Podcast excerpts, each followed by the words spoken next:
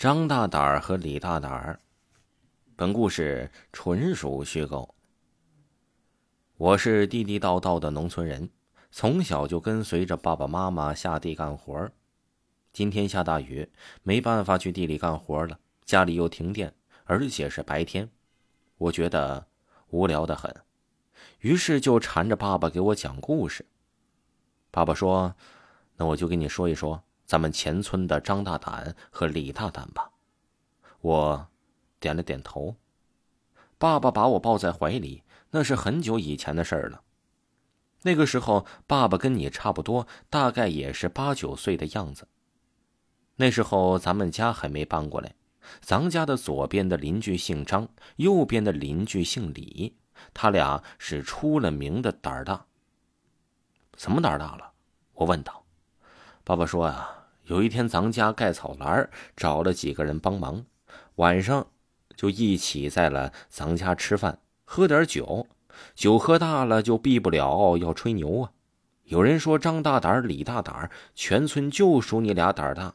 你俩那到底是谁胆最大呀？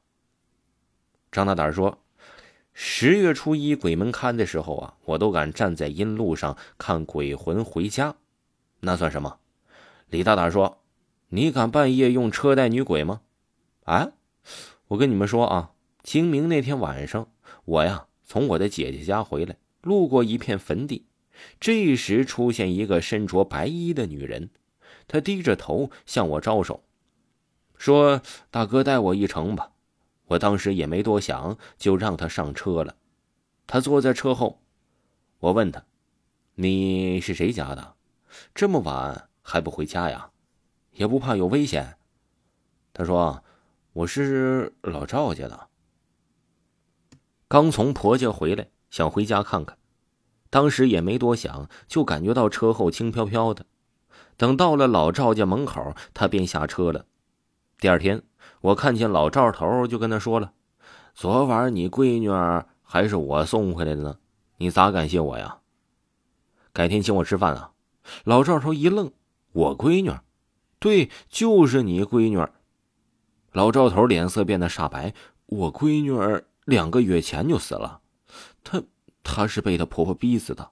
你怎么能送我闺女呢？送鬼还差不多吧。李大胆啊，我还是得谢谢你，是你送她回家看看的。众人说：“这李大胆你也太……”张大胆不服气：“那有什么呢？我还和死人打过牌呢。”张大胆说：“我还睡过坟头，那死人还给我托梦说我占了他的位置呢。”李大胆不服气的说：“还记得村东头那个庙吧？那里有口棺材，我敢给那里的尸体喂饭。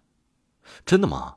大家都不信。”张大胆说：“你要是敢的话，我就承认你的胆子对。”第二天，张大胆把庙里的尸体推出去，自己躺进去。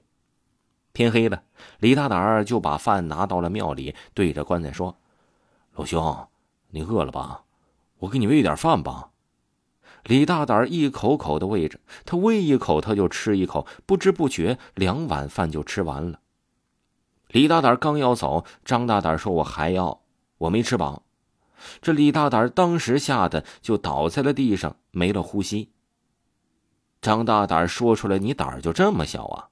随后，这身后就传来了一个声音：“你霸占了我的位置，吃了我的饭，你就来陪我吧。”说着，一双冰冷的手伸向了张大胆的脖子。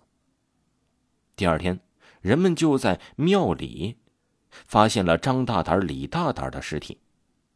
爸爸随后就对我说：“做人不得吹牛，也不得打扰阴人的事儿，否则就会有报应的。”说着，天空打了一个闪电，出现了一个人影，吓得我一下哭了起来。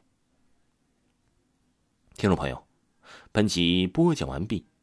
如果各位听友没有听过维华的专辑，可以去听一下维华的《乡村鬼事》本部专辑，在账号的第一行就可以看到本部专辑。